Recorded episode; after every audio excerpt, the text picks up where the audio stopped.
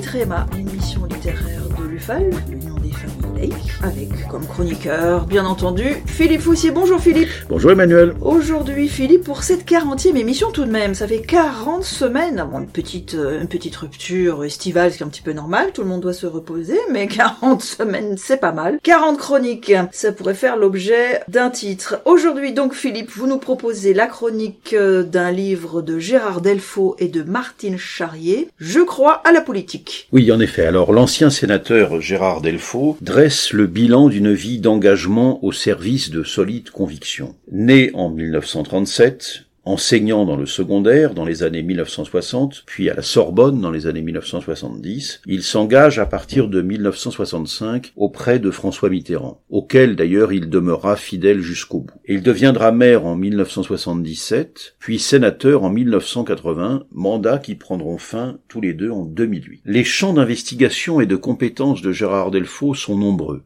Jeune agrégé, il publie des livres sur Jules Vallès ou Karl Marx. Plus tard, Élu, il mène des combats résolus en faveur des services publics, la poste notamment, du droit au travail, des personnes handicapées, pour devenir, à partir du centenaire de la loi de séparation, 2005, un auteur prolifique sur la laïcité et même directeur de la seule collection des laïques consacré à ce sujet dans le monde éditorial. Alors dans ce livre dense, composé d'entretiens avec la journaliste Martine Charrier, Gérard Delfaux ne se contente pas de balayer les sujets. Pour ceux qui auraient à se documenter sur la vie d'un élu local et d'un parlementaire, sur l'harmonie entre l'action et les convictions, cette fresque qui couvre un gros demi-siècle de vie publique est manifestement une bonne source de la bagarre de 25 ans pour le contournement routier de la commune dont il est maire, Saint-André de Sangonis, aux dégâts de la crise viticole dans le Languedoc, de la mobilisation pour la présence des services publics en milieu rural, à l'engagement dans les comités de bassin d'emploi, en passant par les enjeux d'urbanisme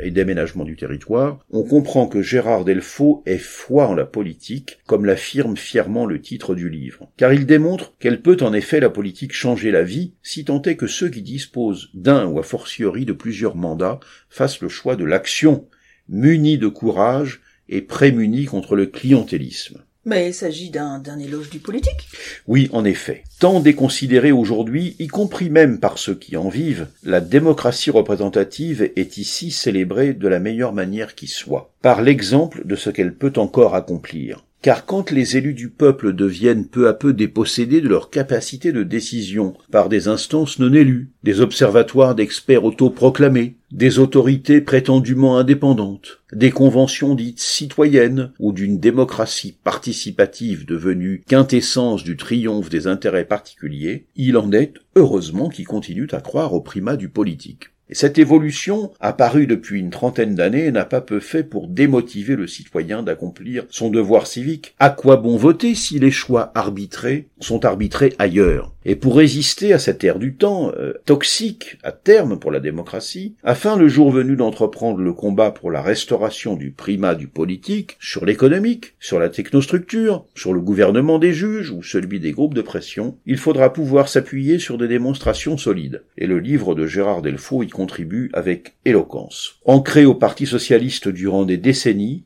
Gérard Delfaux finira par le quitter pour rejoindre le Parti radical de gauche au tournant du siècle. Le contexte local n'y est pas pour rien. Il rappelle les batailles incessantes qu'il mène avec le maire de Montpellier, Georges Frêche, aspirant à régner sans partage sur sa septimanie. Les évolutions du Parti socialiste non plus, dont il fut un temps membre de la direction nationale, et l'auteur ne manque pas d'exercer son droit d'inventaire sur Lionel Jospin. Gérard Delfaux démontre aussi sa capacité à conserver ses convictions de gauche quand d'autres se laissent porter par les vents dominants. Alors c'est vrai bien sûr s'agissant de la laïcité, qu'il promeut avec une énergie salutaire, mais face aux élateurs du revenu universel, par exemple. C'est vrai aussi donc du droit du travail, du droit au travail, pardon, qui permet par son affirmation de ne pas couper la gauche des employés et des ouvriers, ce qui semble pourtant un horizon révolu pour de larges fractions de ce camp politique. Delfaux nous dit la gauche a perdu le sens de l'histoire. Dès lors, apparaissent les principaux ressorts de la crise du politique qui s'évite aujourd'hui. Assurément, on trouvera dans ce livre des pistes pour ne pas s'y résigner. Alors voilà pour ce gros livre de euh, Gérard Delfaux, entretien avec Martine Charrier. Je crois à la politique avec une préface de Bernard Cazeneuve, ancien Premier ministre, paru aux éditions L'Armatan, 660 pages, 28 euros. Merci Philippe, et pour retrouver cette 40e émission ainsi que les 39 qui l'ont précédée, branchez-vous sur notre chaîne Laïcidad. À bientôt Philippe. À bientôt Emmanuel.